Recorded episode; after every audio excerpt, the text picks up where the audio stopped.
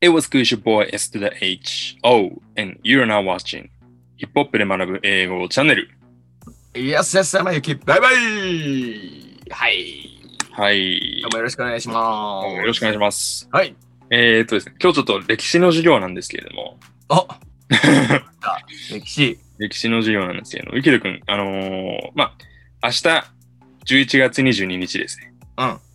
まあ、いい夫婦の日ですよね。いい夫婦いやまあそうだね。いい夫婦の日なんですけど、うんちょっとね、いい夫婦以外にもちょっといろいろあるんですよ。大い事いな、夫婦以外にもある。は大い。事なことがあるんですよ。はわかりますかなんか。い。いい夫婦以外に大事なことなんてあるかねいや、いい夫婦、まあ、いい夫婦でいられるよね、あの、大体、あの、夫婦円満が一番なんで、うん。あの、まあ、そ れでいいかなと思うんですけれど も、まあ、でも、あのね、誰か何か出したのかななんだろあの、出したんですよ。ちょっともう、見ちゃいます。あそしたら、出します。う日付で覚えてないからな。はい、おこれです。カニエ・ウェスト、My Beautiful Dark Twisted Fantasy。えー、2010年代を代表する名作について知っておきたい5つのことということで、なるほど。えっ、と、本日でカニエ・ウェストの、えー2010年の作品ですね、My Beautiful Dark Twist- Twisted Fantasy。こちらが10周年ということになります。おめでとうございます。うん。おめです。おめ今、本日って言いましたけど、うん明日ですね、すみませ ん。 ー。なるほどあね。の早めにお祝いしておきたいと思います。はい。はい。で、えっ、とですね、まあこれ、まあ言うまでもなく、やっぱカニエ・ウェスト、まあカニエのアルバム、どれもやっぱこう話題になってるし、あの、うん素晴らしい作品ではあるんですけれども、うんこれ2010年代の本当に最初の方に出たけど、やっぱりうんあの2010年代を代表する作品と言ってもいいんじゃないかなというふうに思いますし、うんまあえー、とそういった意味で、えー、と今回ですね、このアルバムについてちょっと、あのーまあ、すごいね、カニエのファンの方とかにとっては結構当たり前の内容を含むかもしれません。うん。し、まあ、逆にあのでもカニエのことをもちろんニュースとかで知ってはいるけれどもあんまりよくわかんないなって人にとってはあの知らないことをいっぱいになるかもしれませんが、まあ、とりあえず、あの私なりにちょっとピックした5つのことをですね今回あのお伝えしてえーっとまあ今日ちょっとカニエについて学んでいっていただければなというふうに思いますのでよろしくお願いします、今改めてトラックリスト見てますけど、すごいね。すごいよねやっぱねすごいね、これは。はいうん。めちゃくちゃ、まあ、あの、すごい豪華メンツみたいになってると思うんですけど、ちょっとそのあたりにもついてもちょっと触れたいと思うんで、はうんい。じゃあ早速1個目からいきたいと思います。お願いします。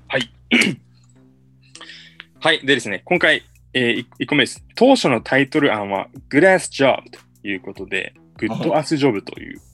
タイトルうん。予定だったんですね。で、えーっと、まあ、最終的にこう My Beautiful Dark Twisted Fantasy になったんですけれども、えーっと、例えば、まあ、カニエって当初は、当時あの、グッドミュージックの、あの、方に、まあ、社あの代表みたいな感じだっうたんんで、、えーっと、まあ、そこのグッドミュージックに所属しているビッグショーン、うんまあ、ビッグショーンもなんかその、あの、グッドミュージックだったんですけれどもうん、こんなことをツイートしてました。グレース・ジョブの、えー制作に参加している、みたいなうんまあ、これ2010年の2月ですね。この時点ではグッドアースジョブなのかなというふうな感じで、まあ、見られてたわけです。うん。で、まあ、それが、ところがですね、えっと、7月に、えっと、カニエ本人の、まあ、タイトル変更宣言っていうのがツイッターにありまして、うん The album is no longer called Good Ass Job. I'm bouncing a couple of titles around now. いうふうな感じで、まあ、そのアルバムっていうのは、No longer、えー何々なんで、もはや呼ばれない、Good Ass Job とは、と。で、私はバ,、まあ、バウンスしてる、a couple of titles around now。だから、まあ、いろんなこうタイトルでこう、なんかいろいろ考えてるみたいな感じのことを、えー7月時点では言っていましたという感じですね。で、まあ、それ、結果的に、えっ、と、10月の5日ぐらいだったかな、に、えっ、と、Good Ass Job じゃなくて、My Beautiful Dark Twisted Twisted Fantasy っていう、うんまあ、最終的に決まったアルバムに、えー落ち着いたことになるんですけれども、まあ、これ、Good Ass Job のね、えっ、と、まあ、これ、右の方にこれ、桃のイラスト屋さん、これ出してるんですけれども、うんなんでかっていうと、あの、カニエのお母さんのドンダさん、うんがですね、えっ、と、死亡の吸引手術か何かで、あの亡くなってしまったんですね。うんうんうんで、まあ、その悲しみに打ちひしがれたカニエが、まあ、作ったアルバムが、あのー、8 A's and Heartbreak ってやつなんですけれども、うんうんまあ、えっ、と、まあ、そういう死亡吸引手術や、まあ、なんか、整形みたいな感じのやつですよね。うんうん。で、まあ、それに対して、こう、グッドアスジョブ。まあ、良い、あのー仕事う。ん汗のジョブなんで、要はそのなんか、お尻にこうシリコンでこう詰め込んだりとかするような、ああいう、あれかな、あれをこう想起させるようなうん。要するにあの、まあ、お母さんはそのそれに失敗してこう亡くなってしまったけれども、まあ、良いお尻のなんかそういう仕事うん。みたいな感じをこうなんか最初出すっていうのがまあ一つ。うん。あともう一つは、あの、まあ、ずっとこう大学シリーズで言ってたんですよね。あの、カレッジドロップアウト、レイトレジストレーション。まあ、うんその大学はドロップアウトして、まあ、遅く卒業してみたいな感じの。で、来てたんで、まあ、大学卒業して今度は何かっていうと、いい仕事を得るみたいな感じでグラスジョブ。おお。まあその中2つの意味がかけられていて、このグラスジョブっていうのが、うんえーまあ当初のタイトル案としてあったみたいなことが言われています。うん。で、まあ、あの結局これ、まあでもグラスジョブ使われなかったんで、あの今ね、ちょっと話題に上がってるのが、チャンス・ザ・ラッパーとのコラボアルバムにこのグラスジョブっていうのが使われるんじゃないかみたいな感じの、まあ、そんな話もちょっと出ているうとんいうう感じん。です。はい。チャンスとやるのかな。ねえ、まあ、あのーすごい、シカゴを代表する2人のね、あのーすごい面白いアル、いいいいアルバムになるのかなるんじゃないかなと思いますけれども、うんちょっと楽しみに待ちましょう。はい。はい。で、えー、次ですね。あのーカニエといえば、リリースするする詐欺、やっぱありますよね。うん。これまでもね、あのいろんなアルバムがこうなんかリリースするって言ってはこう遅れて遅れてみたいな感じのことがあったんですけれども、えーっとですね、これ、あの、右の方にこれツイートのスクリーンショット貼ってるんですけれども、えーっと、これまでにこうアルバムが遅れた日日数をこうまとめたツイート、ヒップホップバイザナンバーズさんっていうのがあるんですね。うん。で、まあ一番ダントツでやっぱ遅れてるのが TLOP、あの、The Life of Pablo っていうあの2016年のアルバムですね。うん。だったりとか、まあ、これもう1年以上遅れてたりとか、まあ、グラジュエーションもまあ1年近く遅れてみたいな感じで、でこう見ていくと、一応この中では、あの、ゼロのところに My Beautiful Dark Twisted Twisted Fantasy っていうのがありますよね。うん。うんうん。なんで、まあ、あの、なんだろう、一応こう、遅れてないっていうふうな扱いをこのツイートではされているんですけれども、なんかですね、これいろいろちょっと調べてみたら、やっぱ当初ちょっと、あのーもうちょっと早く出る、あのーみたいなこうニュースもちょっとあったみたいですね。うん9月14日のリリースなんですかななのかなみたいな感じでこう言われてたりとか。で、その後、まあ、10月12日っていうのに1回こうリリース予定になったけれども、まあ、確定したのが、えー5日。で、えっと、最終的にまあ11月の22日、いい夫婦の日というふうなことになったんで、まあ、なりました。うん。ただまあ、あの、多分このゼロって日になっているところから察すると、あの、明確なこうアナウンスがあってから、まあ、そこからこうどんくらい遅れるかみたいなところで言うと、ちゃんとこう11月22日っていうのをこう死守したのかなというふうな感じのところもあるんでうん、はい。まあ、あの、多少の遅れはもうつきものと思うしかないと思いますし、あの、うんヤンディみたいにこう出ていないアルバムもありますんで、うんはい。ちょっとまあそこはね、ヤンディ出るんであんすかま遅れるとかもうあんま気にしないけどね、カニに関しては。もう、もうそうですね。あの、その前提でやっぱ付き合いますも んね。 はい。何言ってもあんま驚かない。 そうです。はい。あ、で、ちなみになんかこのそうあうんの、808 and Heartbreak と同じように、この My Beautiful Dark Twisted Fantasy、まあ11月のこの時期なんで、うんあの、アメリカでこう一番大きい、あの、ホリデーっていうと、まあ、感謝祭、Thanksgiving がありますけれども、まあその前のこう月曜ということで、まあそのリリースになりましたというふうなことが言われてますね。そこはやっぱいいのかなどうなんだろうね、これ、ホリデーシーズンの前だからみんな聞くのか、それともホリデーシーズン、でもホリデーはホリデーでなんかやることありそうだけどね。ね。うん、などんか、まあ、意味があってやってるのかな。うなんだろうね。うん。ちょっと、その辺詳しい方はちょっとコメントお願いします。お願いします。はい。はい。で、次3つ目です。レコーディングは、えー合宿形式でホノルル、えーで観光というふうなことで、えー記載しております。えはい、これね、あの、正直、これだけでもなんか10個ぐらい、あの、細かく分けたら、あの、ポイント書き出せるなって思いながら、ちょっとこれ、あの、調べてたんですけど、あすごい面白いんですよ、これ。あうの、ん当時のコンプレックスの、あの、編集長が、あの、ホノルルに5日間ぐらい行って、で、カニのレコーディングの様子をなんかこう観察して、あの、記事書いてたんですけれども、なんかそこでいろいろこう、あの、明らかになったことがあって、これすげえ、なんか面白いな、みたいな感じで、えーっと、ありました。あの、後でこう、参考文献、こうい、あの、一覧出しておくんですけれども、うんえーそのうちの参考文献2ページあるうちの1ページ目の一番最後のやつは、あのぜひ皆さんね、特にまあ英語読める方はあの読んでいただきたいなと思います。あのこの僕の話聞く以上にそっち読んだ方が面白いかもしれないです。でね、えっ、と、まあ、ホノルルで、まあ、最近だとね、カニあの、ワイオミングとか、ああいうあの山の方行ってたりとかしますけれども、う んえっ、と、ホノルルで、これなんかエイボ ABEX レコーディングスタジオで、えっ、と、レコーディングしたらしいですということで、で、まあ、あの、これ、右のイラスト、これ、ダイヤモンドヘッドですよね。うんダイヤモンドヘッドですけども、まあ、そのダイヤモンドヘッドにあのガラス張りの豪邸を借りて、で、そのまあカニエのチームはそこで10時から朝食を食べると。でそこからこう一日がスタートするみたいな感じ。ちょみんなで食べるんだ。っとみんなでなんかそう、なんかちょっと可愛い。合宿だね本当に。 本当合宿そう。で、ただ、カニエは、あのーなんかちょっと違うらしくて、うん。 10時からたあのみんながこう食べ始めて終わる、なんか11時ぐらいに、なんか車でその豪邸のところにこう迎えに来て、で、うんみんなその、なんだろう、えっ、と、スタジオの方にこう向かっていくみたいな。うんまあ、そのカニエは、あの、この豪邸借りたけど、そっちではほとんどこう寝ないみたいな感じ。何なんでもうあの、スタジオにこう、やっぱ寝泊まりするような感じですね。えそう、やっぱ、だから、やっぱ、ああいう、なんだろうな、こう、職人気質な、アーティスト気質な人って、やっぱ、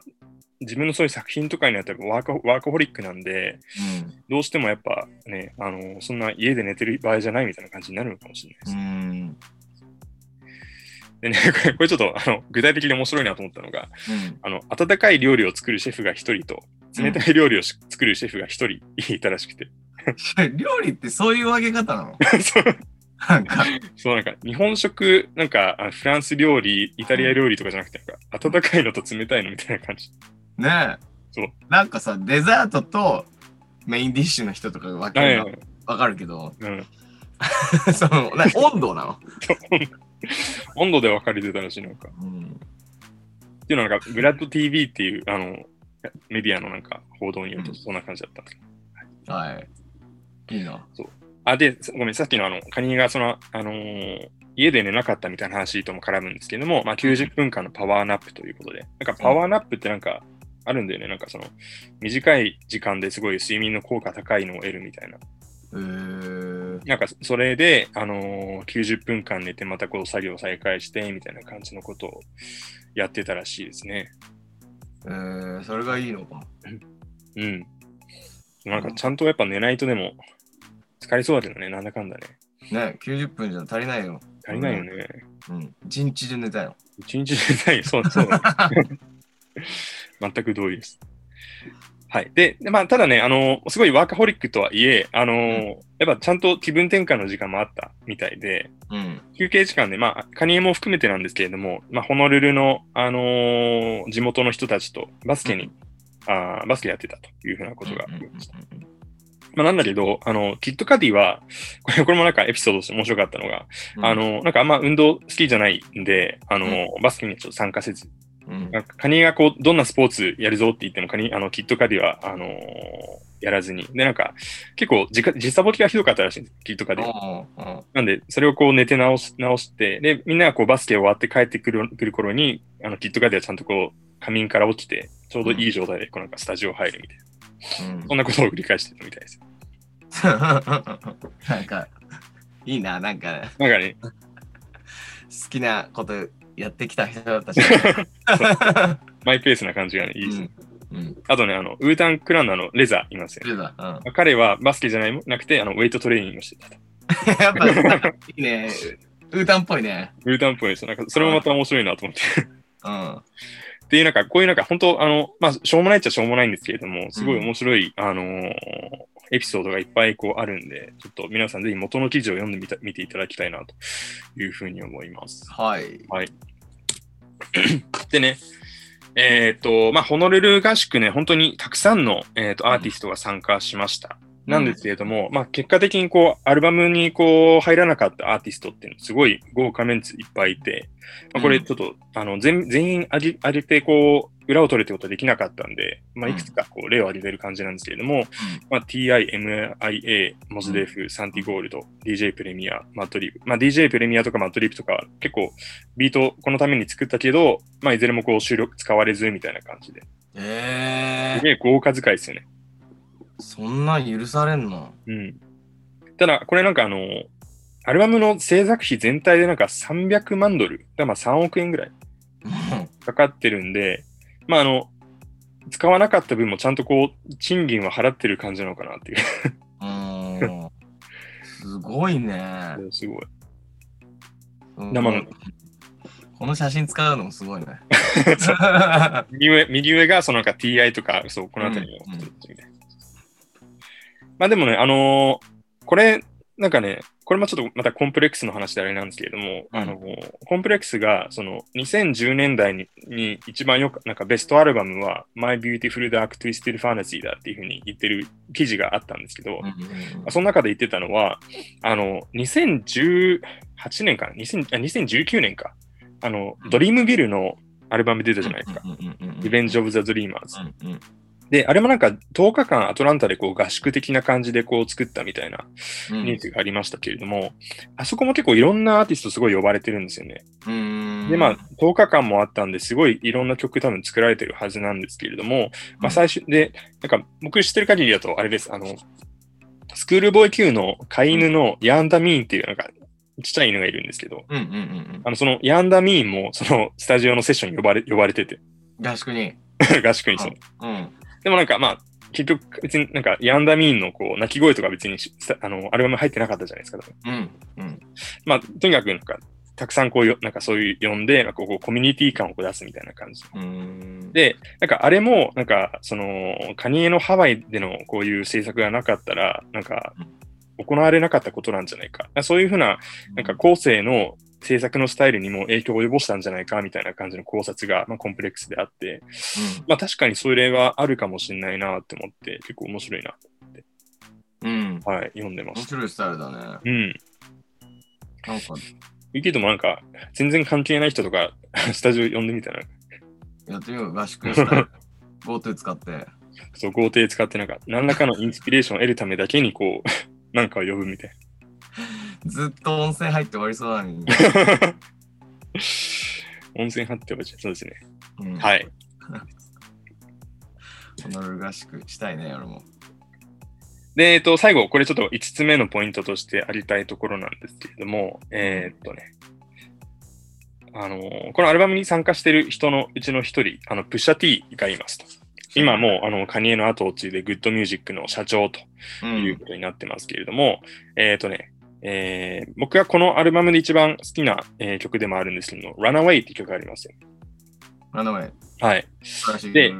すよ、 Runaway の、えっとバースを、まあ、プッシャ T ももちろん書いたんですけれども、これあうんの4回書いたというふうな話があってえ、ー今あの、カニエがあのプッシャ T にその書き直しをすごい命じた。うん。あのもうひもう一曲確かプッシャ T あの参加してるんですけれども、その曲に関してはもうあのカニエ一か一発目で、あ、もうこれいいねみたいな感じで出してくれたけど、このラナウェイに関しては、あのね、もっとドゥッシュバッグにしろっていうような感じでルシュパーク。うん言って、Let's have a toast for the douchebags っていうあのうんリークの中にも出てくる言葉なんですけれども、まあドゥッシュバッグってなんだろうな、その思い上がったバカとか、なんかちょっとううざめなバカみたいな感じの、そういう、、んあの、うざめなクソ野郎みたいな感じのこうニュアンスがあるんですけれども、うん、そのクソ野郎感をもっとうざさみたいなのをちゃんと出してくれみたいな感じで、うんうんうんうん今回注目をつけ注文をつけて、まあ、それで最終的にこれは完成完成したとうんいうふうなことが、えー言われています。で、まあ、あの結果としてこれ完成したバース、えーまあ、これですね、24-7、365、プス stays on my mind。うんうんうん常にプスのことがあの頭にあるという感じのところからスタートする。 4回書き出してそれになるのかよ。 そう。ね、なんか、お面白い、面白いっていうか、なんか、うんあ、そうなんだって感じ。 はい。まあでもね、うんあの、このランナウェイっていう曲、本当なんかその、カニエが自分のなんかすごい自分のクソな部分にすごいなんか向き合って、それをこう吐露している感じのところが僕はすごい、あのーもうカニエの中でも多分一人を争う好きな曲かなって思思ってるぐらいなんですけど、うん。はい。これね、まあライブとかもかっこいいもんね。ラブもかっこいいですよね。うん。なんかさ、ピアノでさ、最初の一音があれもう、あれ一音だけで、こう、客がわーってなるっていうか。ありましたね、そういう動画もね。うん。はい。なんで、まあ、あの、そういうふうなあの裏話もありましたというふうなことではい。紹介します。はい。で、まあ、参考にしたやつ、こちらです。あ、この一番最後ね、プロジェクトラナウェイっていうのがあるんですけれども、これが、あのーさっき、あの、合宿のことについてとかいろいろこう、書いてるやつなんで、ぜひ皆さんそれ見ていただきたいと思います。ははい。い、2個目がこんな感じですかね。はい、はいということで、えっ、と、まあ、あの、カニエのね、昔からのファンの方にとっては結構おなじみの内容ばかりだったかもしれないんですけれども、最近、あの、カニエを知ったとか、あのーいう方にとっては結構、あのー意外な事実とかあったかなというふうに思いますんで。これも初めて。てでしたよ。あ、本当ですかうん。よかったです。ちょっとあの、お友達にちょっとこの話して自慢してみてください。ください。はい、じゃあですね、ちょっとまあ関連する曲、えーこの概要欄のところに貼っておきたいと思いますので、そちらからぜひチェックしてみてください。 はい、お願いします、いチャンネル登録と通知ボタンも皆さん忘れずに教えてください。はい。ではまたお会いしましょう。ピース。 Peace.